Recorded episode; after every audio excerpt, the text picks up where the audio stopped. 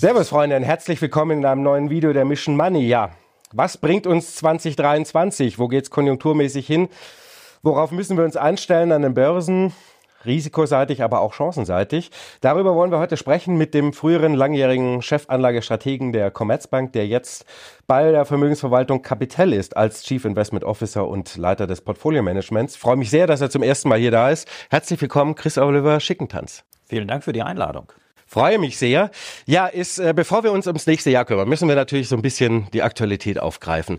Es ist ja so, so ein bisschen so eine Mischung aus Euphorie und Volatilität, die wir da so gerade die letzten zwei, drei Wochen gesehen haben. Ja, eine immer große Euphorie, wenn die Inflation nicht ganz so heiß ist, wie, wie befürchtet oder erwartet. Oder wenn ein Notenbanker im Halbsatz in die eine oder andere Richtung schwenkt, haben wir sofort eine Reaktion am Markt. Kurzum, kriegen wir eine Jahresendrallye noch. Danach sieht es aktuell aus. Äh, das heißt, aus der Bärenmarkt-Rallye könnte tatsächlich vielleicht etwas mehr werden als nur eine Rallye in einem Bärenmarkt. Denn äh, für mich hat sich tatsächlich fundamental ähm, an zwei Fronten etwas getan. Zum einen sehen wir, dass wir zumindestens in den USA offensichtlich den Inflationshöhepunkt im Sommer überschritten haben und äh, dass die Inflationsdynamik deutlicher nach unten geht. Das dürfte der US-amerikanischen Notenbank eben den Spielraum geben, das Zinserhöhungszyklustempo zunächst einmal zu verringern, das heißt äh, kleinere Zinserhöhungen vorzunehmen und dann wahrscheinlich auch irgendwann im Frühsommer nächsten Jahres eine komplette Zinspause einzulegen. Das dürfte die Märkte ein Stück weit beruhigen, dass also dieser sehr aggressive Zinserhöhungszyklus, den wir jetzt gesehen haben, dass der ein Stück weit zur Ruhe kommt. Das Zweite, was sich, glaube ich, über die letzten Wochen ein Stück weit verändert hat, ist, äh, dass China jetzt doch an der Zero-Covid-Strategie dreht. Wir haben jetzt 70 Einzelmaßnahmen gesehen, die darauf abzielen, ja, ein Stück weit die Folgen dieser Zero-Covid-Strategie abzumildern. Das zeigt mir, dass der wirtschaftliche Druck auf die Zentralregierung in Peking offensichtlich doch so groß wird, äh, jetzt ein Stück weit gegenzusteuern, ein Stück weit die Dinge wieder zu vereinfachen und äh, ja, der Wirtschaft mehr Luft zum Atmen zu geben.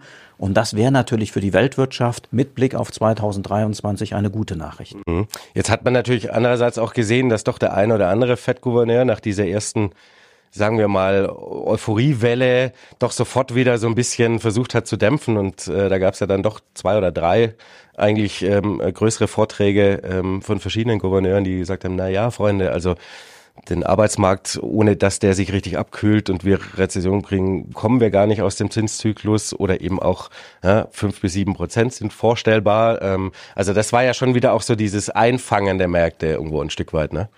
Natürlich, die FED möchte natürlich nicht, dass die Märkte zu euphorisch werden, denn dann verbessern sich die Finanzkonditionen, die zehnjährigen Treasury-Renditen gehen zurück, die Risikoaufschläge für Unternehmensanleihen gehen zurück und eigentlich braucht die FED für die nächsten Monate, für die Inflationsbekämpfung natürlich eher etwas striktere Finanzierungs Bedingungen in den USA, um dann tatsächlich auch den Kampf gegen die Inflation nachhaltig erfolgreich zu gestalten. Von daher wird das wahrscheinlich auch so ein Stück weit die Mischung sein, auf die wir uns einstellen müssen. Auf der einen Seite immer mal wieder positive Impulse an den Märkten, wenn Konjunkturdaten etwas schwächer reinkommen, wenn wir von der Inflationsfront die Indikation bekommen, dass der größte Druck da vorbei ist. Auf der anderen Seite wird aber die FED sicherlich darauf achten, dass wir jetzt äh, nicht wieder vor die Kurve kommen an den Märkten und äh, schon etwas einpreisen, was möglicherweise erst in zwölf Monaten oder viel später anstehen wird. Mhm. Gehen wir mal das kommende Jahr so ein bisschen durch. Ähm, fangen wir, glaube ich, mal an, ähm, so mit den konjunkturellen Themen. Was erwartet ihr denn fürs nächste Jahr in Sachen Wirtschaftswachstum? Mal, fangen wir mal an weltweit und dann Gehen wir mal so durch die Regionen durch. Wir haben unseren Jahresausblick 2023 mit äh, ein Jahr der zwei Gesichter überschrieben. Und realwirtschaftlich glauben wir tatsächlich eher so ein Stück weit an die hässliche Fratze. Das heißt, äh, für Europa, für die Eurozone, für Deutschland rechnen wir mit einer Rezession über das Winterhalbjahr. Wenn die Witterung so milde bleibt, dann kann es auch nur eine milde Rezession sein, aber eben doch spürbare Minuszeichen vor dem Bruttoinlandsprodukt. Ähm, und auch für den Rest der Welt gehen wir von einer spürbaren Wachstumsverlangsamung aus. Das heißt, äh, in den USA auf ungefähr ein Prozent Wirtschaftswachstum äh, und auch in den Emerging Markets äh, nochmal ein spürbarer Rückgang. Einzige Ausnahme dürfte Indien sein, das mit sieben Prozent so ein Stück weit die Führungsrolle, die bis dato immer China eingenommen hat, übernehmen dürfte. Mhm. Fangen wir ähm, kurz erst noch mit den, mit den USA an. Sie gehören ja auch eher in das, sagen wir mal, positive Lager. Es gab ja letzte Woche auch Goldman Sachs, waren so die ersten von den großen äh, amerikanischen Häusern mit ihren Jahresprognosen, die sagen, naja, die USA werden wahrscheinlich um die Rezession herumkommen. Alle anderen preisen sie eher noch ein. Ähm, was macht Sie so optimistisch? Sind verschiedene Aspekte. Zum einen ähm, können wir konstatieren, dass die USA nicht das große Energiepreisproblem hat, wie wir hier in Europa. Wenn wir uns mal die Jahresdurchschnittspreise 2022 anschauen, dann waren äh, die Strompreise in den USA bei einem Viertel des europäischen Niveaus, die Gaspreise sogar nur bei einem Siebtel. Mhm. Heißt, diese extreme Kostenproblematik, die viele Unternehmen in der Eurozone haben, die sehen wir in den USA nicht bedeutet eben auch, dass dort nach wie vor ein ganz ordentliches Investitionsklima herrscht. Der zweite Punkt ist, äh, der private Konsum läuft in den USA trotz einiger Störfaktoren immer noch deutlich robuster als in der Eurozone, hat vielleicht auch die Ursache, dass die Fed eben sehr frühzeitig und sehr aggressiv die Zinsen nach oben geschraubt hat und äh, von daher eben die Inflation nicht ganz so kräftig angestiegen ist äh, wie in der Eurozone, so dass wir hier eben auch von der Konsumentenseite her keinen massiven Einbruch erwarten. Ähm, die privaten äh, ja, der private Reichtum, das private Vermögen hat natürlich auch in den USA gelitten durch den Einbruch an den Aktienmärkten, aber natürlich auch durch den Preisrückgang am US-amerikanischen Immobilienmarkt. Das ist aber nicht mehr ganz so dramatisch, wie es noch 2007, 2008 während der großen Finanz- und Wirtschaftskrise war, weil sich eben auch die Vermögensquellen der US-Amerikaner ein Stück weit verbreitert haben und nicht mehr ganz so intensiv an den Kapitalmärkten beziehungsweise den Immobilienmärkten hängen. Jetzt haben wir natürlich bei dem Immobilienthema das Problem, dass wir ne, die Immobilienkredit äh, Zinssätze sind irgendwo bei sieben Prozent mittlerweile. Also wir jammern hier ja schon über die jetzt vier Prozent. Die sind bei sieben, haben insgesamt natürlich oft sehr viel variablere Finanzierungsformen. Also könnte da nicht doch nochmal relativ viel Druck auch auf den Konsum kommen? Davon gehe ich nicht aus. Also wenn wir uns angucken, wie sich der Anteil der variablen verzinsten Immobilienkredite verändert hat seit 2007, 2008, dann sieht man, dass der deutlich zurückgegangen ist. Ja, wir haben immer noch so rund ein Viertel der ausstehenden Immobilienkredite, die variabel verzinst sind. Von der Seite kann sicherlich der ein oder andere Druck kommen. Ähm, aber man sieht, dass eben auch die Banken da mittlerweile mit Alternativangeboten versuchen, nicht wieder in so eine Zwangslage zu kommen. Äh, denn ähm, in den USA haben wir ja ein anderes äh, Recht hinter Immobilienkrediten. Bei uns haften wir mit dem gesamten Vermögen. In den USA haftet der Kreditnehmer nur mit dem Objekt. Das heißt, im Zweifel ist es dann Aufgabe der Bank, dieses Objekt zu verwerten. Äh, und da hat man natürlich 2007, 2008 sehr, sehr schlechte Erfahrungen gemacht bei den Banken, weil in dem Augenblick, in dem dann alle aus ihren Häusern raus mussten, äh, sind die Preise so unter Druck geraten, dass ich dann eben keine auskömmlichen Preise mehr dafür bekommen hat. Von daher sieht man jetzt auch, dass die Banken äh, denen, die variabel verzinste Kreditangebote haben, jetzt durchaus entgegenkommen und da auch versuchen, diesen großen Druck äh, auf die Häuserpreise ein Stück weit in Grenzen zu halten. Da ist natürlich immer noch dieses eine andere große Risikothema, und das ist immer der Arbeitsmarkt. Ne? Denn ähm, jeder schaut drauf, die FED hat ein verstärktes Augenmerk drauf, weil sie sehen will, dass am Arbeitsmarkt was passiert, damit die Inflation runterkommt. Ähm, nun ist natürlich Hire and Fire in den USA weiter verbreitet und damit auch natürlich wieder dieses Problem mit dem Konsum und auch natürlich mit den Immobilienkrediten. Die Arbeitslosenquote wird definitiv steigen. Wir gehen davon aus, dass sie in Richtung der 5% steigen wird. Mhm. Ähm, das wird äh, definitiv auch äh, das ein oder andere an Einkommenskraft kosten. Aber man muss ja jetzt auch fair sein. Wir gehen ja nicht davon aus, dass wir einen Boom in den USA sehen, äh, sondern dass wir durchaus eine spürbare Wachstumsverlangsamung sehen.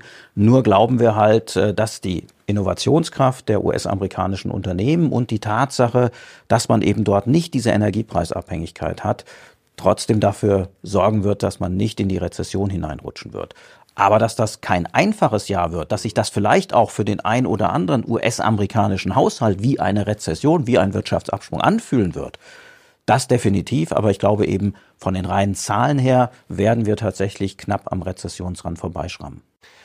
Sie haben es schon angesprochen, äh, Indien dieses Jahr oder nächstes Jahr für, für, für euch ein quasi der große Wachstumsmarkt eigentlich. Jetzt ist Indien, das ist so ein Thema über all die Jahre. Sie sind ja nun auch schon sehr lange im Geschäft und ähm, es ist immer wieder ein, jetzt kommt aber mal Indien, ähm, hat man immer so das Gefühl und es hat dann immer doch nur so semi funktioniert. Ähm, warum ausgerechnet nächstes Jahr? Also entgegen dem Welttrend sozusagen. Ja. Ich glaube von, von den Wachstumsraten her ähm, sieht es ganz einfach so aus, dass die Ausgangsvoraussetzungen für Indien mittlerweile sehr, sehr gut sind. Ähm, wir haben ein Land, äh, das hochgradig digitalisiert ist. Also wenn Sie das mit anderen Schwellenländern vergleichen, muss man sagen, da hat Indien in den letzten 15 Jahren einen Quantensprung vollzogen ähm, und äh, ja, äh, ist da in einigen Teilen äh, sogar deutlich weiter als, als wir hierzulande.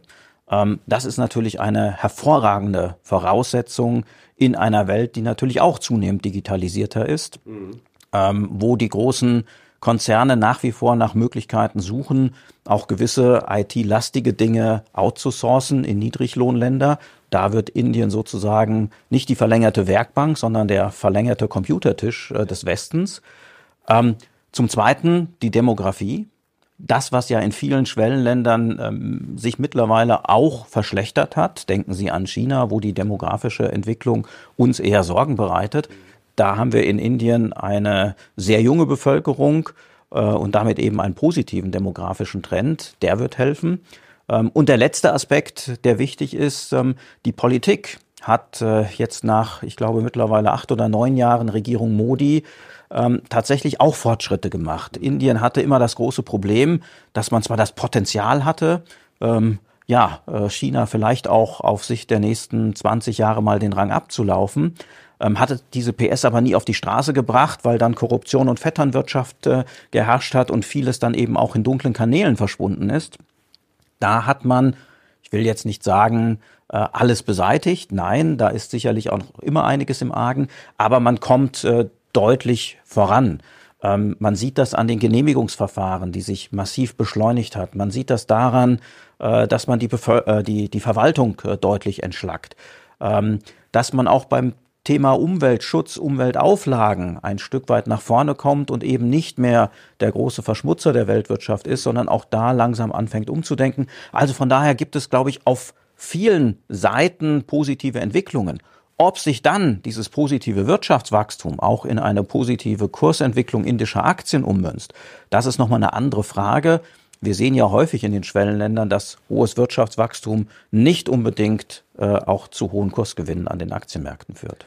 Und dann kommt noch quasi Europa, der langsame Teil der Weltwirtschaft im Moment. Wird Europa im Moment so ein bisschen abgehängt? Ja, ich glaube, wir müssen jetzt für die Fehler der Vergangenheit bezahlen und mhm. das tut weh. Das wird auch dazu führen, dass wir in die Rezession rutschen. Da ist zunächst einmal natürlich unsere große Energieabhängigkeit von Russland zu nennen, äh, die jetzt dazu führt, dass eben äh, die Energie, die Strompreise massiv angestiegen sind und äh, damit ein Belastungsfaktor ist. Ähm, wir sehen aber natürlich auch, dass die EZB äh, Opfer ihrer früheren Geldpolitik wird. Ähm, man hat eben versucht, ähm, eine politische Rolle einzunehmen, weil die Politik damals während der Euro-Staatsschuldenkrise nicht mehr handlungsfähig war. Und äh, aus dieser, ja, aus dieser Funktion, die die EZB aus der Not heraus übernommen hat, äh, kommt sie jetzt nicht mehr raus. Und das bedeutet eben auch, dass sie deutlich weniger restriktiv unterwegs war als die US-amerikanische Notenbank. Und die große Folge davon haben wir an den Währungsmärkten gesehen. Ähm, der Euro ist abgeschmiert, der US-Dollar hat eine deutliche Stärke gezeigt. Und das führt dazu, dass das Inflationsproblem hierzulande natürlich nochmal deutlich größer ist als in den USA, weil wir über den schwachen Euro zusätzlich Inflation importieren. Das heißt, wir kommen in so eine Gemengelage, ähm, Strukturell war die europäische Wirtschaft ohnehin nie äh, besonders gut aufgestellt in den letzten 10, 15 Jahren, äh, dass jetzt eben zu diesen strukturellen Problemen auch noch ein zyklischer Gegenwind kommt. Und wir haben natürlich das Problem, dass die, sagen wir mal, die Energiefrage, sagen wir mal, es fehlt ja an Lösungsansätzen. Ja, wir haben ja im nächsten Winter dasselbe Problem haben wie jetzt. möglicherweise sogar ein größeres. Denn jetzt genau. stellen wir uns mal vor, ähm, dass wir durch den Winter durchkommen. Dann dürften aber die Gasvorräte, äh, über die wir ja jetzt jubeln mit äh, Gasspeicherständen knapp unter 100 Prozent, äh, dann relativ leer sein. Und die dann eben bis zum nächsten Herbst wieder auf 100 Prozent hochzufahren, das wird sicherlich eine Herkulesaufgabe, wenn sich die Situation in der Ukraine nicht entspannt ähm, und wir nicht noch ein großes Wunder bei den LNG-Terminals erleben, das heißt, dass dort deutlich mehr Material reinkommt, äh, als man aktuell absehen kann. Ja gut, das eine ist, äh, überhaupt die Speicher voll zu kriegen und das andere zu welchem Preis natürlich. Ne? Das kommt noch dazu, ja, mhm. definitiv. Ähm, es geht das große, natürlich das große Schlagwort der Deindustrialisierung um seit Monaten. Ähm, befürchten Sie das auch? Habt ihr das so ein bisschen auf dem Zettel, anlageseitig, hier in Deutschland? Als nun mal wichtigste Volkswirtschaft Europas? Ich glaube nicht, dass wir tatsächlich eine Deindustrialisierung erleben werden. Ähm, natürlich wird der ein oder andere Unternehmer äh, sich Gedanken machen, wie er mit den deutlich gestiegenen Energiepreisen umgeht. Mhm. Und äh, ja, das weiß ich aus meinen Gesprächen mit äh, Unternehmensvorständen. Der ein oder andere denkt sicherlich auch darüber nach, einen großen Produktionsstandort äh, eher mal im kostengünstigen Ausland anzusiedeln. Aber gleichzeitig, glaube ich, haben wir zwei große Chancen. Ähm, zum einen fangen alle Unternehmen an, ihre Lieferketten neu zu definieren. Und äh, da sehen wir ganz klar den Trend, äh, dass es ein Stück weit, ich will jetzt nicht sagen, eine äh, Rückgängigmachen der Globalisierung gibt, aber doch ähm, eine gewisse schaffen. gesunde Tendenz, ähm, auch lokal vor Ort Puffer mhm. vorzuhalten, ähm, um einfach Störungen in den globalen Lieferketten dann besser kompensieren und zumindest für eine gewisse Zeit äh, dann auch aushalten zu können. Ähm, und das Zweite, ähm, Deutschland, Europa ist Vorreiter im Kampf gegen den Klimawandel. Dadurch haben sich bei uns viele innovative Technologien äh, etabliert. Da denke ich jetzt nicht an äh, Wind. Äh, Kraftproduzenten oder äh, Solarzellenhersteller, äh, sondern damit, äh, da denke ich an, an die ganzen innovativen Geschäftsmodelle. Ob das äh, Dämmstoffe für Gebäude sind, um den Energieverbrauch runterzubekommen. Ob das intelligente äh, Konzepte für unser Stromnetz sind, äh, um Strom dann zu nutzen, wenn er verfügbar ist. Äh, und, und, und, und, und. Da gibt es so viel Innovation, ähm, die, glaube ich, auf längere Sicht dann auch einen ja, höheres Potenzialwachstum in Europa nach sich ziehen kann, wenn wir uns denn dieser Stärke bewusst sind und dann auch ganz bewusst auf diese Karte setzen. Dazu müssten wir aber auch erstmal Stromnetze haben, die man intelligent ausrüsten könnte. Das ist ein Thema. Ich meine, wir ja. reden ja, glaube ich, mittlerweile seit zehn Jahren über ja. äh, die große Stromtrasse Trasse von Nord von, nach Süd. Ähm, da braucht es natürlich auch einen politischen Rahmen, der ja. das Ganze entsprechend flankiert. Ich habe aber den Eindruck, äh, dass die Bundesregierung da tatsächlich auch begriffen hat, äh, dass sie hier in Vorleistung gehen muss. Wir sehen ja jetzt schon deutlich beschleunigte Genehmigungsverfahren äh, für Windkraftanlagen. Ähm, von daher glaube ich, da ist zumindestens ähm, eine gewisse Fehlererkenntnis da. Und wenn ich einen Fehler einsehe, ist das ja in der Regel der erste Schritt auch zur Besserung. Genau, der Wille ist immerhin mal da. Ähm, zu dem Basisszenario, wo würden Sie sagen, sind so die volkswirtschaftlichen Risiken im kommenden Jahr? Also wenn wir uns ähm, die, die großen Risikofaktoren angucken, dann äh, ist das natürlich auf der einen Seite die Situation in der Ukraine. Ja. Ähm, da gibt es für mich zwei Risiken, ein, ein positives Risiko und ein negatives Risiko. Fangen wir mit dem negativen Risiko an.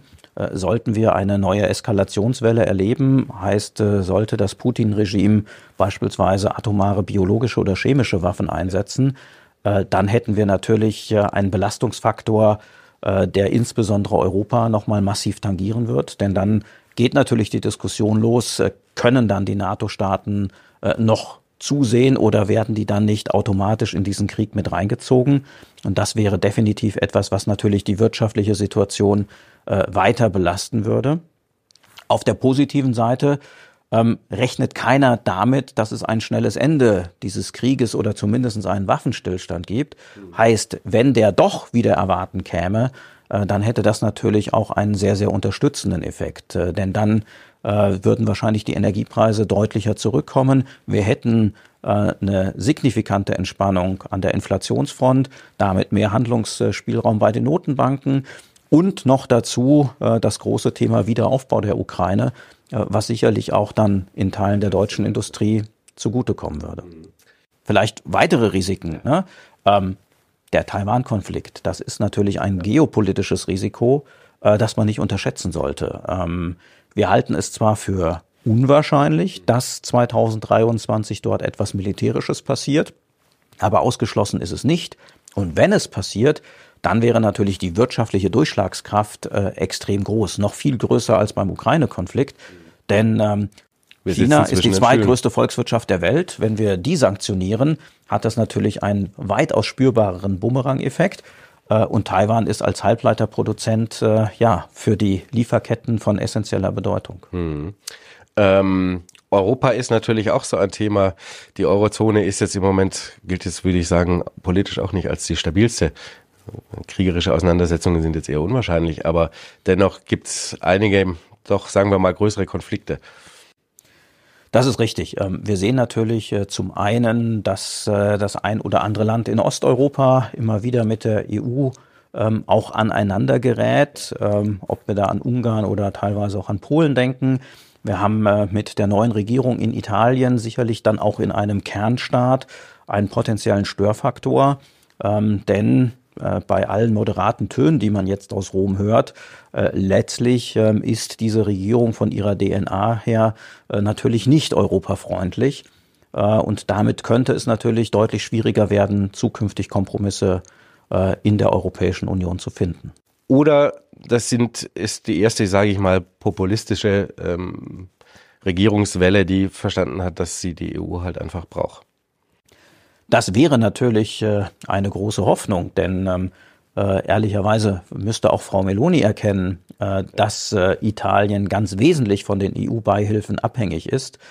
Ähm, und äh, gerade der südliche Landesteil äh, eben im Wesentlichen auch durch die EU funktioniert. Ähm, aber ähm, ob das dann in einem ideologischen Diskurs äh, immer das schlagende Argument ist, das wird sicherlich sehr, sehr spannend sein, wenn wir so aus der akuten Krisensituation herauskommen. Äh, ja, das ist dann sozusagen der, der Lackmustest, den es, äh, den es äh, dann auch intensiv zu beobachten gilt. Kommen wir mal zu dem ähm, Thema Inflation, weil es uns alle umtreibt und weil da sehr viel dranhängt, natürlich von dem Monetären, worüber wir später noch reden. Was erwartet ihr inflationsseitig in den großen Regionen der Welt?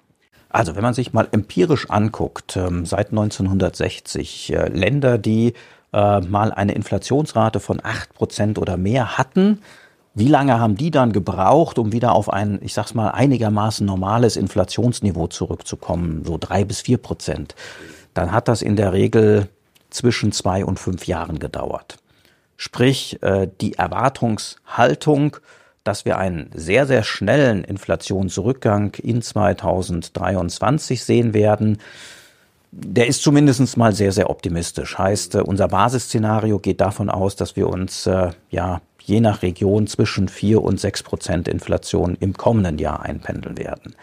Es gibt aber einen Hoffnungsfunken, und das ist tatsächlich die USA. Wenn wir uns da die jüngsten Inflationsdaten angucken, dann war mehr als die Hälfte des Preisauftriebes auf die kalkulatorischen Mieten, auf die sogenannten Shelter-Costs zurückzuführen. Die dürften aber mit einem gewissen Zeitverzug den Häuserpreisen folgen. Äh, sprich, in den USA sehen wir tatsächlich das Risiko, dass wir dort vielleicht einen stärkeren Inflationsrückgang dann ab dem Frühsommer nächsten Jahres sehen werden. Das wird auch nicht dazu führen, dass wir im Jahresdurchschnitt unter die 4%-Marke rutschen. Aber ich glaube, die Märkte, die interessiert dann gar nicht so sehr der Jahresdurchschnitt, sondern die schauen sich dann immer so den aktuellen Print an. Und da könnten wir eben tatsächlich, ähm, ja, irgendwann im späten Verlauf des zweiten Quartals schon die drei vom Komma sehen. Und das wäre für die Märkte natürlich ähm, eine gute Nachricht. Haben wir ja hier im Euroraum Peak Inflation gesehen, nachdem jetzt die Erzeugerpreise mal so eine erste hoffnungsvolle Richtung zeigen, die ja in den Verbraucherpreisen noch nicht zu sehen ist, logischerweise? Ich bin mir noch nicht ganz sicher. Ähm, es gibt natürlich Gründe, äh, warum die Inflationsraten jetzt in den kommenden Monaten zurückgehen sollten. Unter anderem natürlich auch Dinge wie eine Strompreisbremse, Gaspreisbremse, äh, wie andere Dinge, die ähm, die die Lebenshaltungskosten ein Stück weit runterbringen sollen oder zumindest begrenzen sollen. Aber fairerweise muss man natürlich sagen, ähm, wir haben bei weitem nicht so viel gegen den Inflationsanstieg getan, wie das beispielsweise äh, die USA und die US-amerikanische Notenbank äh, gesehen hat. Von daher würde es mich nicht wundern, ähm, wenn wir hierzulande eben auch dem US-amerikanischen Inflationstrend deutlicher hinterherhinken würden. Naja, zumal ja auch die Erzeugerpreise immer sehr mit sehr viel Verzögerung erst in den Verbraucherpreisen ankommen und wir natürlich jetzt wenn ich drei Monate mit 45, Prozent hatten und davor auch irgendwie knapp ja. über 40, knapp unter 40. Also das Einzige, was mir so ein bisschen Hoffnung macht, äh, es gibt ja in den Einkaufsmanager-Indizes diese Unterkomponente, wo man Unternehmer fragt, wie sind denn eure Preissetzungsabsichten äh, für die kommenden Monate? Und da sieht man jetzt, dass offensichtlich ähm, ja, mehr Unternehmen mittlerweile sagen, wir können die Preise nicht mehr anheben, mhm. ähm, weil der Konsument nicht mehr mitspielt. Ja. Ähm, sprich, äh, das ist so das Einzige, was mir ein Stück weit Hoffnung macht. Ähm, aber der zugrunde liegende Inflationsdruck ist in der Eurozone definitiv höher als in den USA. Okay, also ist Peak Inflation noch nicht ausgemacht. Die Hoffnung ist da, dass wir uns jetzt irgendwie mal so diesem ja. Inflationspeak annähern. Ähm, selbst wenn vielleicht äh, der, der letzte Monat ja. dann der, der Peak gewesen wäre, befürchte ich halt, dass wir nicht so schnell zurückkommen werden wie in den USA. Mhm. Ähm, da sind wir dann jetzt Stichwort beim Monetären unterwegs und den Notenbanken. Fangen wir mal mit den Amerikanern an. Ähm, es gab natürlich nach diesen Inflationszahlen und ähm, auch im Vorfeld der letzten ähm, FED-Sitzung natürlich viel Euphorie. Äh, man hat gesehen, dieses ganze Thema Zinshöhepunkt, ja, das ist so, plötzlich waren wir eher wieder bei 4,7, nee, 4,8 waren wir. Ähm, das hat sich jetzt auch schon wieder so ein bisschen gelegt und jetzt sind wir wieder deutlich äh, jenseits der 5 Prozent. Was erwartet ihr zinsseitig? Fangen wir mal mit den USA an nächstes Jahr. Also ich gehe davon aus, dass der US-amerikanische Leitzins auf 5% steigen wird. Bedeutet eben, dass wir ähm, jetzt im Dezember 50 Basispunkte sehen werden und dann noch zwei Zinserhöhungen mit jeweils 25 Basispunkten.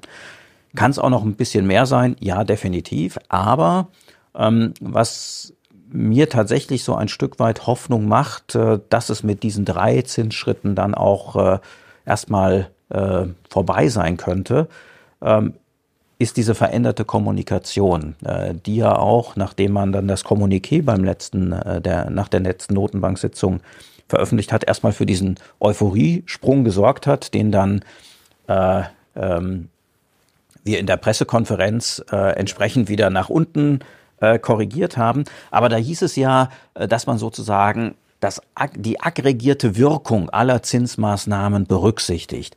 Und äh, das spricht natürlich ein Stück weit dafür, dass sich die US-amerikanische Notenbank schon bewusst ist, dass eine Zinserhöhung eben nicht sofort in der Realwirtschaft spürbar wird, sondern dass es neun bis zwölf Monate braucht, bis die ihren vollständigen Effekt hat. Heißt, vieles von dem, was wir jetzt eben an aggressiven Zinserhöhungen gesehen haben, werden wir in der Realwirtschaft dann erst im Frühjahr, Frühsommer nächsten Jahres zu spüren bekommen. Und deswegen kann ich mir eben vorstellen, dass die FED tatsächlich dann ein Stück weit mehr auf Sicht fahren wird und zumindest mal über kleinere Zinsschritte versuchen wird, die, die Feinadjustierung ähm, ja, dieses auch schwierigen Kampfes für eine Notenbank. Inflation auf der einen Seite, aber die Wirtschaft natürlich auch jetzt nicht in eine scharfe Rezession abgleiten zu lassen, das tatsächlich hinzubekommen. Würden Sie sagen, nach, na klar, äh, wenn wir mal bei Peak sind, wird es eine lange Zinspause geben und dann mit Sicherheit auch eine Gegenreaktion. Sehen wir nächstes Jahr vielleicht sogar schon eine kleine Zinswende? Das glaube ich persönlich nicht. Ähm, ich glaube, dass die Notenbank äh, tatsächlich dann diesen Peakzins bei fünf Prozent äh, für eine geraume Zeit ähm, halten wird weil sie ja auch noch ein zweites großes Thema hat. Sie will ihre Bilanz verkürzen. Ähm, die US-amerikanische Notenbank hat mit diesem Quantitative Tightening begonnen. Ja. Ähm, aber äh, wenn wir uns mal angucken, was sie eigentlich an Tempo versprochen hat ja, und was so sie in den letzten Monaten dann tatsächlich gemacht hat, ja. da ist dann durchaus noch ein, ein gewisser ja, Widerspruch zwischen Anspruch und Wirklichkeit. Mhm. Heißt, äh, ich gehe davon aus, äh, dass man ähm, dann versuchen wird, diese zweite Welle ein Stück weit zu beschleunigen und dann erstmal gucken wird, wie die Märkte darauf reagieren. Mhm. Und äh, wenn man dann merkt, dass es Turbulenzen gibt, dass äh, vielleicht auch die Verunsicherung deutlich zunimmt, äh, dass man dann ein, eine Möglichkeit hat, mit kleineren Zinsschritten dagegen zu halten. Jetzt ist bekanntlich die EZB weit hinten dran, was das Thema Zinskurve angeht. Und deswegen sind wir auch inflationsseitig nicht viel besser da, sondern viel schlimmer. Äh, was erwartet ihr in Europa? Leider weniger, muss ich sagen. Ich würde mir wünschen, dass äh, äh, die EZB sich ja ein Stück weit das Beispiel der FED zu Herzen nimmt. Ähm, die FED hat ja eigentlich auch zu spät begonnen, aber ist dann durch diese aggressiven Maßnahmen wieder vor die Kurve gekommen, hat Glaubwürdigkeit zurückgewonnen. Man sieht es an den langfristigen Inflationserwartungen, die sehr, sehr stabil sind. Die EZB hat äh, natürlich das Problem, ähm, dass sie auch ein Stück weit äh, sich die, die absoluten Zinsniveaus in Europa anschauen muss, ähm, um eben die Staatshaushalte in den kommenden Jahren nicht äh, überproportional äh, zu belasten. Von daher gehe ich davon aus, äh, dass die EZB, obwohl sie deutlich später begonnen hat und auch weniger aggressiv vorgegangen ist, ähnlich wie die Fed äh, jetzt schon im vierten Quartal, also im Dezember, das Zinstempo verlangsamen wird und möglicherweise dann auch schon im Frühjahr eine Zinspause einlegen wird. Also Sie gehen davon aus, dass Sie schon früher von der Bremse gehen? Ja. Das ist ja schon vor dem, deutlich vor dem Konsens. Interessant. Das ist ein Stück weit vor dem Konsens, aber Wie, wenn man, also, wenn man sich die EZB-Reden intensiver anschaut, dann ja. merkt man, dass eben das Lager derer, die sagt, ui, die wirtschaftliche Situation trübt sich deutlich ein. Die Einkaufsmanager-Indizes sind jetzt seit längerer Zeit unter 50, unter äh, der Schwelle, die ja üblicherweise eine positive Wirtschaftsentwicklung anzeigt. Ähm, das deutet für mich darauf hin, äh, dass die EZB tatsächlich eher und schneller bereit ist, äh, dann auch mal ja die Sache gut sein zu lassen. Ähm, Klingt aber nach einem bisschen gefährlichen Spiel. Definitiv. Also ähm, wenn gerade ich vor, Entschuldigung, dass ich eingreife, ja. gerade vor dem Hintergrund, dass wir ja anders als die USA viel mehr dieses äh, Energieproblem haben. Ja, wenn ich Inflation nicht beherzt äh, bekämpfe, ähm, dann gefährdet das natürlich auch den nächsten Wirtschaftsaufschwung. Mhm. Ähm, der nächste Wirtschaftsaufschwung wird nur dann überzeugend und deutlich ausfallen, wenn wir davor eben das Inflationsthema einigermaßen in den Griff bekommen haben. Denn für einen Wirtschaftsaufschwung brauche ich den privaten Konsum. Das kann eben nicht nur von Seiten der Unternehmen ausgehen. Ähm, und äh, ja, deswegen wäre es mir auch deutlich lieber, wenn die EZB mehr tun würde. Mhm. Aber wie gesagt, ich befürchte, dass sie früher einknickt. Interessant, weil die, ähm, man hat jetzt zum Beispiel zuletzt eigentlich eher wieder so ein bisschen eine Entspannung gesehen, wenn man jetzt den Zinsspread nimmt zwischen den italienischen und den deutschen Anleihen der kam jetzt ja doch wieder deutlich unter die zwei Prozentpunkte ungefähr runter, ne? bei 1,85 oder wo wir da jetzt mittlerweile wieder sind. Ja, ich glaube, für die EZB ist ja nicht nur der Spread entscheidend, sondern die absolute Höhe des italienischen Zinses. Ähm, und da sind wir halt jetzt äh, bei deutlich über drei schon in einem Bereich, ähm, wo Italien nicht heute, nicht morgen, aber wenn das eben ein, ein Niveau bleiben sollte für die nächsten vier, fünf Jahre, äh, dann tatsächlich ein, ein Finanzierungsproblem bekommen könnte. Ähm, Sie mahnen die zweite Welle der monetären an, natürlich, das steht schon seit langem im Raum, nämlich die Verkürzung der Bilanzen. Jetzt haben wir bei der FED, die ja zwar auch zu spät angefangen hat, aber ja doch viel weiter ist als die Europäer. Sie haben zwar angefangen, aber sind weit, weit, weit hinter den, also das ist mikroskopisch, ne? Ähm, wie wahrscheinlich ist es, dass wir auch in Europa diese zweite Welle, sprich des wirklichen Netto-Bilanzabbaus überhaupt bekommen? Also wenn wir es noch nicht mehr schaffen, vor die Zinskurve zu kommen. Ich glaube, dass das ähm, mit dem Bild, das ich habe, sogar ein Stück weit wahrscheinlicher wird. Äh, okay. Dass sozusagen man in der EZB dann eine Art Kompromiss findet und sagt, äh, wir hören bei der klassischen Zinssteuerung auf. Mhm äh, verkürzen aber unsere Bilanz, indem wir dem Markt Liquidität entziehen. Damit hat sie ja in gewisser Weise begonnen, als sie die Bedingungen für diesen TLTRO, also für diesen Langfristtender der Banken, äh, nachträglich verändert hat. Mhm. Ähm, auch das rechtlich eine, eine sehr interessante Konstellation, die man da gewählt hat. Das ist immer noch eine Notenbank, die darf sich genau. die Regeln selber machen. Äh, so ist es. Und ähm, äh, von daher wäre das tatsächlich für mich äh, so eine Situation, dass man sagt, äh, im Dezember ankündigt, dass man mhm. vielleicht im März, April die Zinspause einlegt, dass dann aber das Quantitative Tightening beginnt. Ähm, und ich glaube, damit könnte man vielleicht auch den ein oder anderen äh, Falken auf der EZB-Seite, also Bundesbank etc., äh, ein Stück weit anködern. Wie gefährlich sehen Sie, wenn wir nächstes Jahr Rezessionstendenzen bekommen, dass ähm, zu viel auf fiskalpolitischer Seite wieder mit Stimuli gewedelt wird? Also ich rede jetzt gar nicht mal von der Gaspreisbremse, sondern den klassischen Steuerungsmechanismen, die man immer gerne auch, auch in den USA gerne auspackt. Also die Fiskalpolitik ähm, hat natürlich in den letzten Jahren äh, große Impulse geleistet und war natürlich damit in gewisser Weise auch mit Schuld am Inflationsproblem, äh, weil man natürlich in einer Situation, das gilt gerade für die USA, als die Wirtschaft schon sehr, sehr robust lief, nochmal einen zusätzlichen Stimulus äh, gelegt hat. Ich glaube, angesichts äh, der mittlerweile doch auch klammen Taschen ähm, ist allerdings die Gefahr, dass das jetzt ausufert, ähm, ein Stück weit geringer geworden. Heißt, äh, wenn wir wieder normalere Zeiten bekommen, wenn die pandemiebedingten Effekte nachlassen und wenn wir vielleicht auch merken, dass sich eine gewisse Entspannung an der Energiepreisfront abzeichnet, dann würde ich erwarten, dass die Fiskalpolitik mehrheitlich eher wieder in Richtung einer Konsolidierung der Staatsfinanzen gehen wird, also sprich keine positiven Wachstumsimpulse mehr leisten wird. Jetzt gibt es aber viele europäische Länder, die tendenziell eher, sagen wir mal, ausgabefreundlicher sind, was das Thema angeht, gerade in diesen, in diesen Phasen. Das Problem ist ja, dass wir in den letzten Jahren zu viele dieser Phasen hatten. Ja, absolut. Ähm, und äh, dass man von daher eben diese Argumentation nicht mehr aufrechterhalten kann, dass man mhm. über einen Zyklus äh, dann trotzdem eine ausgeglichene Finanzpolitik hat. Von daher ähm, zeigen uns ja auch die Staatsanleihenrenditen an, dass der Markt da mittlerweile eine gewisse Skepsis hat, ähm, ob das eben auf Dauer gut gehen kann, dieses Spielchen. Ähm, und ich glaube, dass der Markt äh, immer noch äh, das größte Korrektiv für Staatsfinanzen ist. Ich meine, warum haben ähm, Spanien, Portugal und selbst Griechenland 2011, 2012 dann endlich Reformen eingeleitet, weil der Druck über die Staatsanleihenrenditen vom Markt aus einfach zu groß wurde. und von daher glaube ich, dass wir da äh, dem Markt auch vertrauen dürfen, dass da entsprechend der Druck dann auch wieder auf die auf die Staaten kommen wird. Da käme mir jetzt aber die Frage, ähm, wann reagiert der Markt denn eigentlich mal auf Deutschland, um Reformen anzuschieben, zu fordern?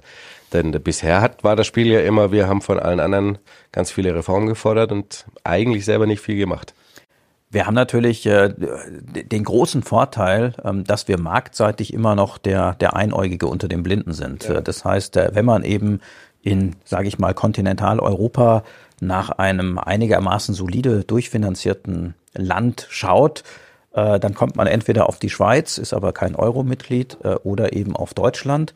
Ähm, und damit haben wir ähnlich wie die USA zumindestens für Europa so ein bisschen diesen Status des sicheren Hafens. Und ich glaube, der hat uns äh, geholfen. Ansonsten, da gebe ich Ihnen absolut recht, hätten auch die Bundrenditen noch deutlich stärker steigen müssen, als das äh, in den letzten zwölf Monaten der Fall war. Das ist halt unser quasi Euro-Vorteil gegenüber den anderen. Das was für die genau anderen Punkt, die Schwäche ja. ist, ja. Ähm, kommen wir mal quasi zum wichtigen Spaßteil, in Anführungszeichen. Ähm, nämlich, was machen wir mit dem ganzen Schlamassel und der Gemengelage? Fangen wir mal mit den Aktienmärkten so ein bisschen an. Es gibt ja jetzt so die größten, ersten großen Prognosen, Morgan Stanley und so weiter, gehen alle in eine sehr ähnliche Richtung wenn wir jetzt mal auf quasi beispielshaft oder beispielhaft die USA nehmen, wir werden Ende nächsten Jahres ungefähr da sein, wo wir jetzt gerade sind. Dazwischen gibt's nur ein bisschen Rollercoaster. Ähm, was ist euer Basisszenario für die Aktienmärkte? Wir sind tatsächlich ein bisschen optimistischer. Ähm, das mag jetzt äh, verwundern, weil wir ja realwirtschaftlich eher auf der pessimistischen Seite unterwegs sind. Aber wenn wir uns einfach mal die, die letzten 85 Jahre angucken, also seit dem Zweiten Weltkrieg, dann kann man eins feststellen, Rezessionszeiten sind keine schlechten Zeiten für Aktien.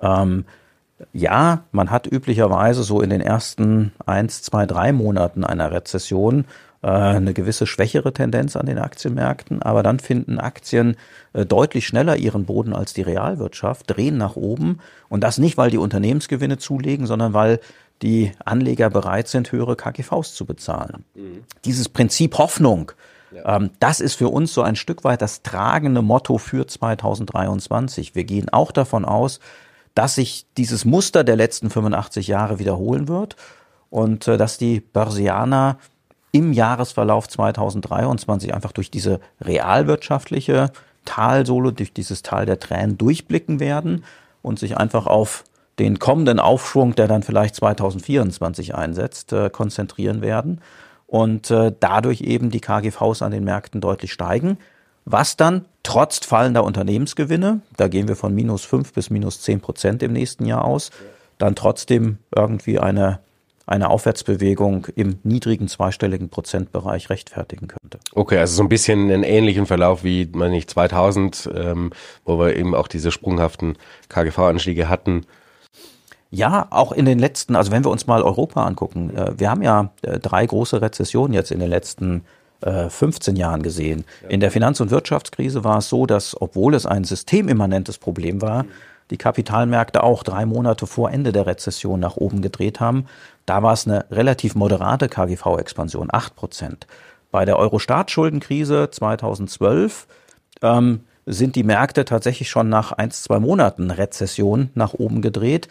KGVs um über 30 Prozent gestiegen. Ja. Und äh, das äh, beste Beispiel war jetzt die Pandemie, wo wir ebenfalls die Trendwende an den Märkten sehr, sehr früh nach Beginn der Rezession gesehen haben und die KGVs um über 50 Prozent angestiegen sind. Ähm, ganz so optimistisch, ganz so äh, Forsch möchte ich für 2023 nicht sein. Wir gehen davon aus, dass wir irgendwie so 20, 25 Prozent höhere KGVs erleben werden. Okay, also kann man aber schon sagen, also ihr rechnet auch damit, dass der Markt erstmal im Frühjahr, wenn Rezession kommt, denn das ist ja, auch das ist ja so statistisch ganz gut belegt, dass, dass tatsächlich der, ähm, die Märkte nicht so komplett vorwegnehmen, sondern wenn eine Rezession kommt, gibt es nochmal den einen Ausverkauf und dann während der Rezession dreht logischerweise der Markt schon in, in dem Wissen oder in der Hoffnung, ähm, irgendwann kommt demnächst die Wende. Bedeutet eben auch, die aktuelle Aufwärtsbewegung, das ist für uns noch nicht die finale Trendwende, ja. äh, sondern da kommt tatsächlich wahrscheinlich nochmal eine negative Gegenbewegung. Ähm, ob die uns nochmal auf die Tiefstände zurückführt, äh, sei mal dahingestellt. Aber ich glaube, dass dann die nächste äh, ja, Abwärtsbewegung, dass das dann durchaus eine strategische Nachkaufchance Genau, und da, und deswegen, da komme ich nochmal drauf, ähm, deswegen seid ihr quasi bis Jahresende positiver, da ihr davon ausgeht, dass wir in einem Jahr, wenn wir uns jetzt hier wieder hinsetzen würden, eher über den derzeitigen Niveaus sein werden. Das ist so euer Basisszenario. Definitiv, ja. So, ähm, eher USA oder eher Europa? Vom Prinzip her eher Europa. Ähm, warum? Ähm, weil der Bewertungsabschlag, den wir jetzt für Europa sehen, äh, der hat mittlerweile ein Ausmaß ähm, angenommen, äh, das extrem ist. Ne? Also das heißt, selbst wenn wir mal die unterschiedlichen Sektorgewichtungen versuchen, so ein Stück weit zu neutralisieren, sind europäische Aktien knapp 30 Prozent günstiger als ihre US-amerikanischen Pendants. Das hat es in der Geschichte eigentlich noch nicht gegeben. Aber ich muss mir natürlich vor Augen halten, dass Europa auch deutlich stärker exponiert ist, äh, solange dieser Ukraine-Krieg ähm, ja, schwelt, äh, solange die Energiekrise nicht gelöst ist. Mhm. Ähm, bedeutet momentan äh, sind wir äh, sehr gleichwertig unterwegs. Das heißt, wir haben in den Portfolios gleiche Gewichtungen für europäische und US-amerikanische Aktien. Aber ja, ähm, wenn sich so ein Stück weit die Bodenbildung abzeichnet, wäre eher der Gedanke, ein kleines bisschen US-amerikanisches äh, Aktiengewicht in europäische Aktien in europäische dann rüber zu tauschen, also nach, ja. wenn die Trendwende kommt. Dazu gleich eine Frage aus der Community und zwar, kann man denn schon wieder in Emerging Markets über ETFs oder auch China ähm, äh, ähm, Aktien investieren? Ist schon die Zeit? Also wenn wir uns so einen klassischen Zyklus angucken, ähm, dann müsste tatsächlich die Zeit der Emerging Markets äh, ja im nächsten Jahr wieder losgehen, so richtig. Üblicherweise geht es erstmal am Anleihemarkt los. Das heißt, äh, für uns in den Portfolios wären tatsächlich Emerging Markets Anleihen ähm, das erste Thema, das wir aus den Emerging Markets spielen würden. Mhm. Wahrscheinlich schon im ersten Quartal 2023. Äh, Und die Aktienmärkte, die folgen dann üblicherweise so mit, mit drei, vier Monaten Zeitverzögerung. Wäre also immer noch ein Thema fürs erste Halbjahr. Ähm, dann eher wahrscheinlich das zweite Quartal. Und natürlich immer die spannende Frage, wann kommen denn endlich die Tech-Werte wieder? Ja, ich glaube, dass 2023 äh, ähm, ein Jahr wird, wo wir nicht diese eindeutigen ähm, Branchentrends sehen werden, aufs Gesamtjahr bezogen, mhm. sondern dass wir mehrere Minizyklen durchlaufen werden. Weil wir ganz einfach äh, natürlich auch so durch so ein, so ein Gefühlschaos gehen. Ne? Ja. Da kommt die Rezession. Ähm, dann werden wir Spekulationen haben rund um die Notenbanken. Sprich, da wird es ganz unterschiedliche Treiber geben. Es wird ähm, mal Phasen geben, wo Value-Aktien gefragt sein werden, man auch den defensiven Charakter und die niedrige Bewertung schätzt. Und dann wird es aber wieder äh, Phasen geben, wo man sagt, ich brauche eigentlich wieder strukturelles Wachstum und dann tatsächlich die Growth-Werte auch ein gewisses Revival feiern werden. Heißt, für mich ist 2023 wichtig, so eine, ja, ein, ein gut ausbalanciertes Portfolio. Also ich würde weder einen zu starken Value Bias noch einen zu starken Growth Bias in 2023 wählen. Ich würde die Schwerpunkte immer mal wieder hin und her schichten, aber ich würde eigentlich beide Stile im Portfolio berücksichtigen. Oder es ist, äh, also ich sehe es jetzt vom rein schon vom Gefühl her, ist es natürlich eher ein, ein Jahr, in dem man schon navigieren muss, auch aktiv sein muss, ähm, weil jetzt im Moment haben wir natürlich eher defensive Werte, ist klar, wenn, wenn wir in rezessive Tendenzen kommen, ist das halt das Thema, was gespielt wird und dann wird irgendwann dieser Moment kommen, umzuschwenken. Also seid ihr auch im Moment eher defensiv unterwegs? Also eher ja. Value, eher defensive Sektoren? Also es ist um, und habt den Blick dann auf die auf den Switch? Es ist, ähm, würde ich mal sagen, ein, eine Mischung. Ne? Das, mhm. äh, das Einzige, wo wir tatsächlich ähm, sagen würden, wir sind defensiv unterwegs, ist äh, eine aktuell spürbare Untergewichtung von IT-Aktien. Mhm. Ähm, aber wir sind durchaus auch in, sage ich mal, unterschiedlichen äh, Industriezweigen unterwegs. In einer Gesundheitsbranche, im Biotechnologiebereich, wo man äh, durchaus auch das ein oder andere an Growth findet, eben nicht ja. nur äh, äh, strukturelle Qualität. Ähm, Im äh, Finanzwertebereich, äh, wo wir einfach glauben, dass äh, europäische Banken angesichts äh, des Wegfalls äh, der Negativverzinsung mhm. massiv profitieren werden auf der Einlagenseite. Ja. Also sprich, ich würde momentan sagen, ja, natürlich sind wir trotz mittlerweile wieder neutraler Aktienquoten auf der Branchenseite eher ein Stück weit mit einem defensiven Bias unterwegs.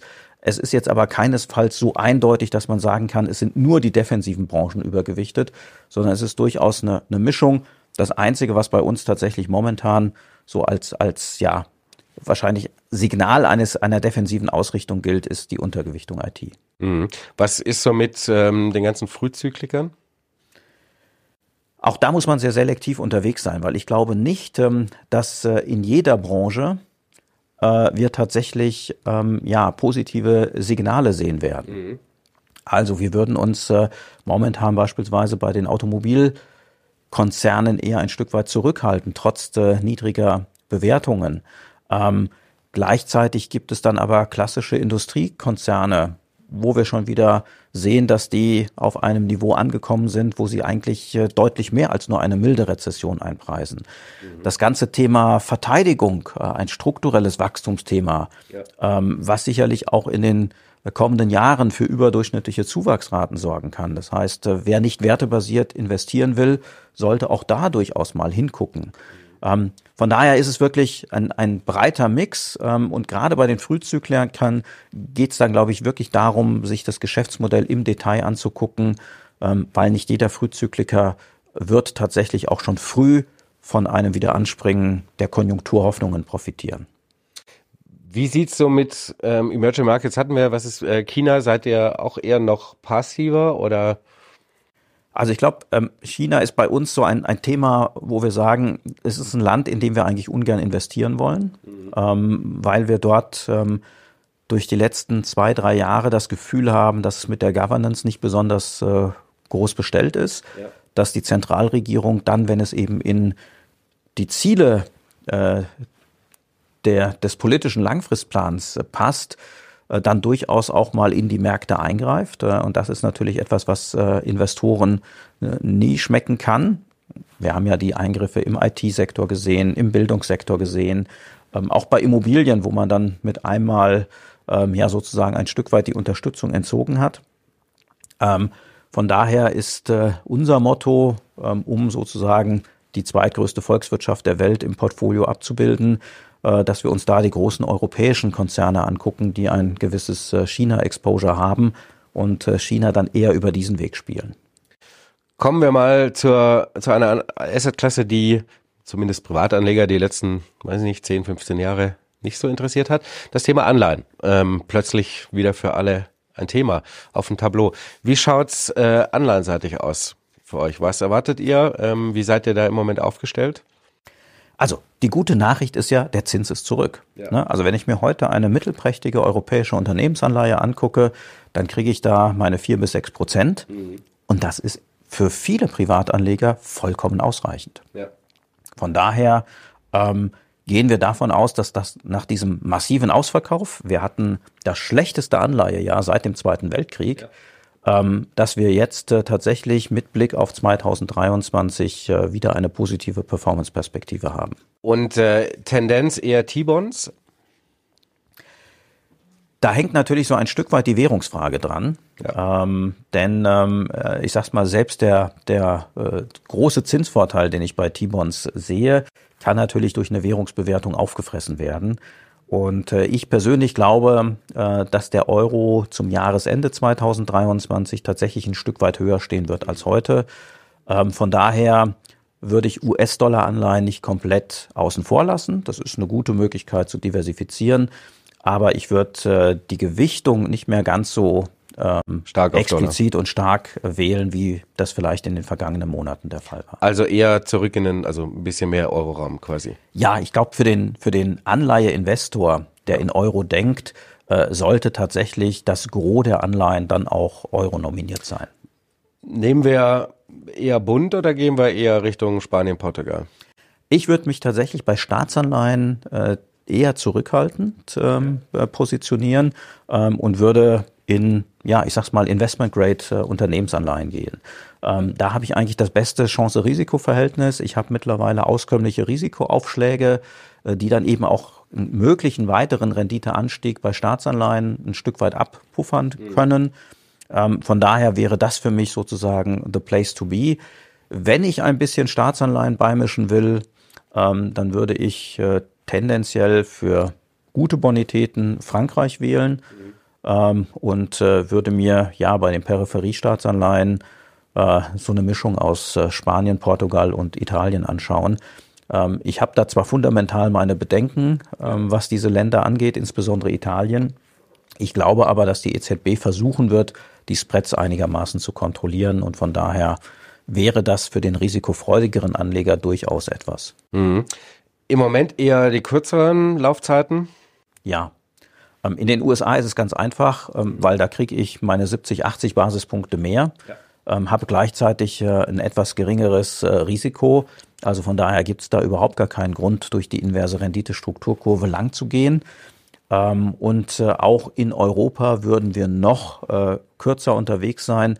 Äh, da ist es allerdings so, dass wir uns dann vorstellen können, im Jahresverlauf 2023 auch die Laufzeitenstruktur zu verlängern. Hm, wenn dann mal die Investitionsstruktur sich so langsam auflöst genau. Ähm, und wir dann die quasi Anzeichen haben, dass die Rezession dann quasi erstmal kommt und dann ähm, wie groß würden Sie sagen, ist, was ist empfehlenswert im Moment bondmäßig im Depot?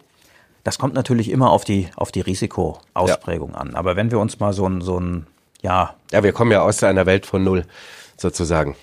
So das klassische 50-50-Portfolio angucken, ja. äh, dann wären wir momentan tatsächlich auch wieder bei den 50, also die Hälfte des Portfolios würden ja. wir in Anleihen investieren.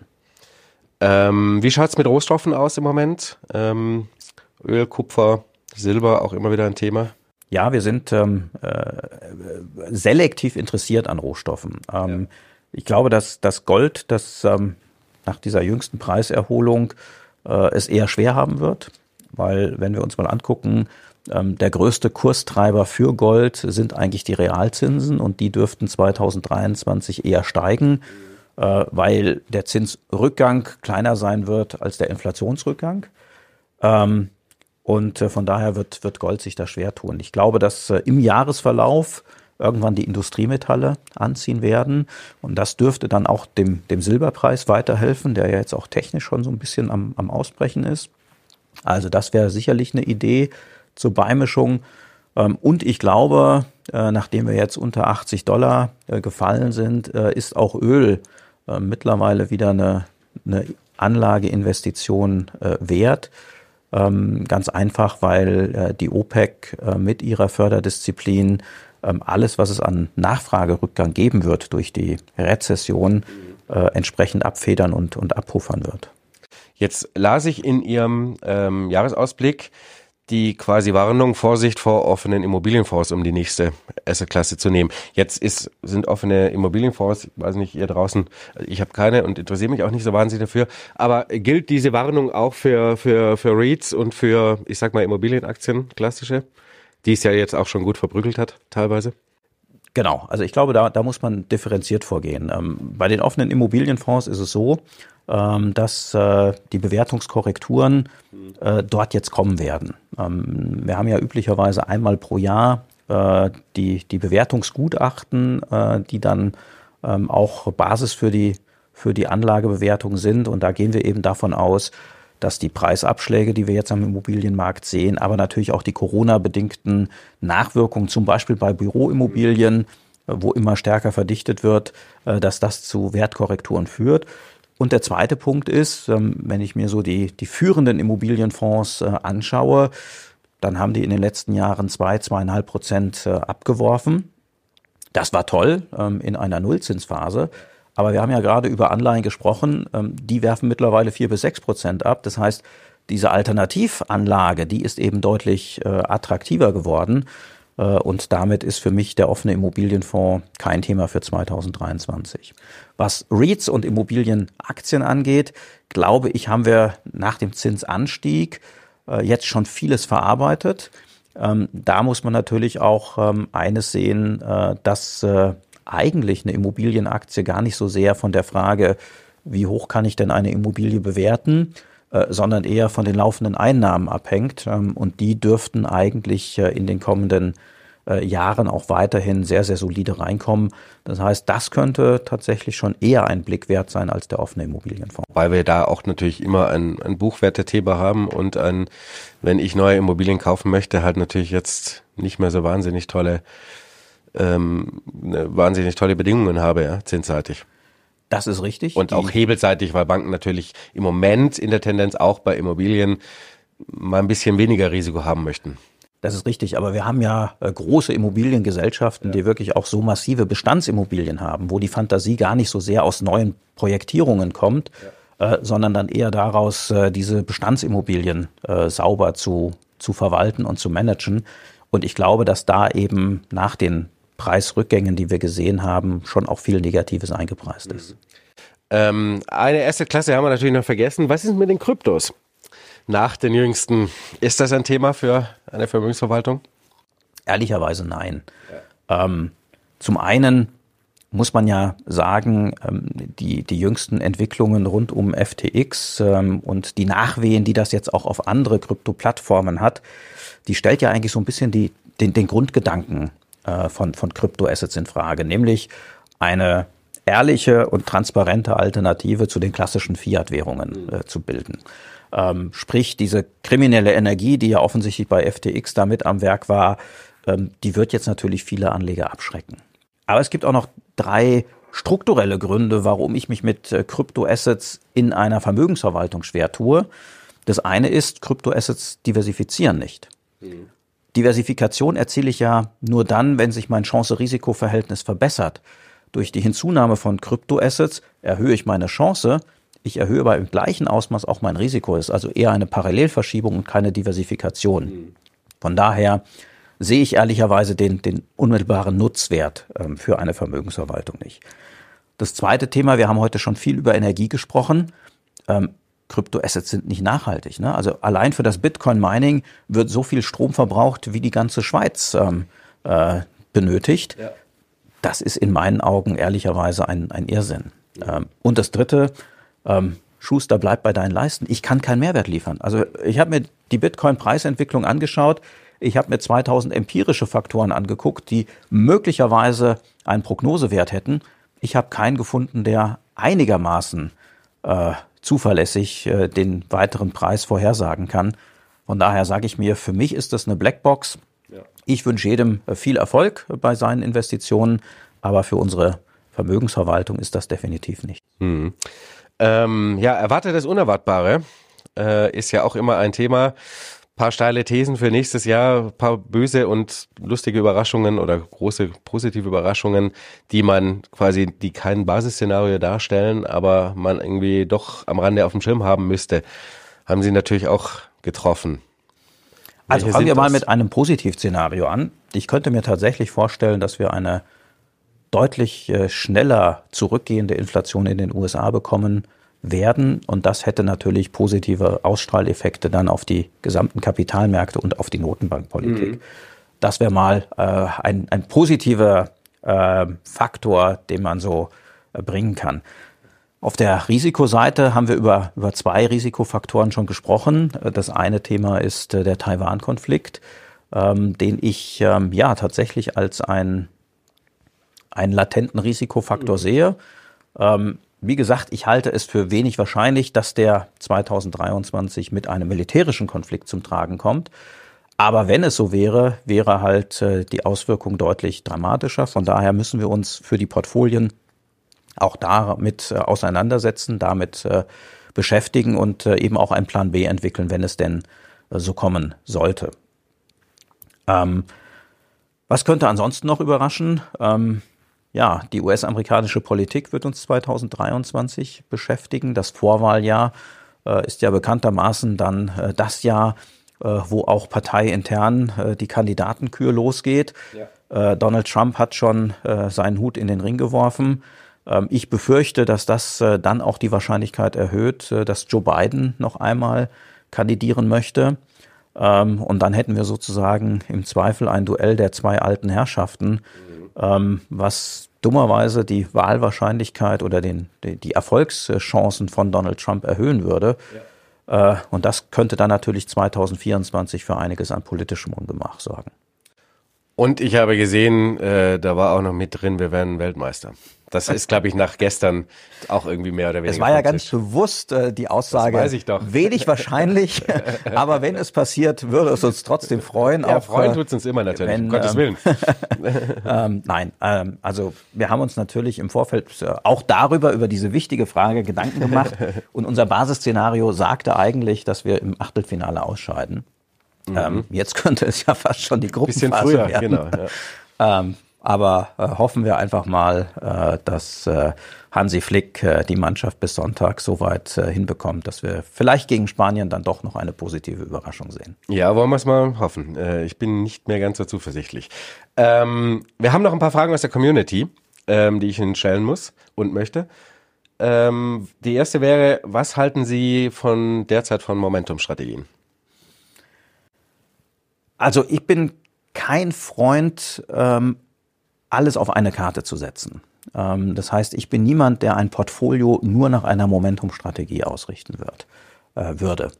Aber ähm, diese unterschiedlichen Faktoren spielen natürlich bei uns durchaus eine Rolle. Das heißt, wir machen uns äh, natürlich Gedanken, wie wollen wir einen Quality-Faktor, wie wollen wir einen Growth-Faktor, wie wollen wir auch einen Momentum-Faktor im Portfolio gewichtet haben. Ja. Ähm, und dann versuchen wir das eben in der Einzeltitelselektion zu berücksichtigen. Und ja, der Momentumfaktor war in den letzten drei, vier Monaten durchaus einer, der auch eine etwas größere Bedeutung in unseren Portfolios hatte. Mhm. Okay.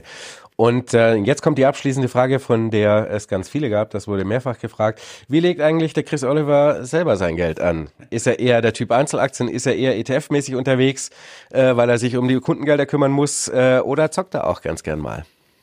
Also an sich ähm, sind es drei Säulen, ähm, ja. die, die meine Geldanlage ausmachen. Zum einen habe ich eine, eine Eigentumswohnung ähm, direkt am Main in Frankfurt. Das ist ehrlicherweise für mich äh, mehr Lebensqualität als äh, ökonomische Rendite. Das heißt, die habe ich nicht unter Rendite-Gesichtspunkten gekauft, sondern weil ich mich da wohlfühle, weil es Lebensqualität pur ist, wenn man äh, fünf Minuten zu Fuß äh, äh, ins Büro hat, ähm, wenn man mehr oder minder äh, in Frankfurt gar nicht mehr das Auto braucht, weil man alles zentral erreichen kann. Trotzdem ist es natürlich auch ein Beitrag zur privaten Altersvorsorge, ja. wenn die denn dann bis zu meinem Renteneintritt abgezahlt ist, äh, was ich mal hoffe. Ähm, das ist die eine Säule. Die zweite Säule ist äh, tatsächlich so, ich würde mal sagen, die, die klassische Vermögensanlage. Das ist ein reinrassiges ETF-Portfolio. Ähm, damit setze ich eins zu eins auch die Asset Allocation um, die wir in der Vermögensverwaltung fahren. Okay. Aber ich mache es eben nicht mit Einzelwerten, wie wir es äh, in der Vermögensverwaltung tun, aus Compliance-Gründen. Okay. Ne? Ähm, stell dir vor, wir haben die Siemens-Aktie im Portfolio. Äh, ich habe die in meinem Privatportfolio. So, und dann überlegen wir, wir müssen die eigentlich verkaufen. Wo mache ich es zuerst? In meinem Privatportfolio bei den Kunden sage ich dann meinem Portfolio-Manager, du wart mal noch, ich muss da was erledigen. Das käme, glaube ich, nicht gut. Deswegen äh, sauber und äh, klinisch rein sozusagen nur über ETFs.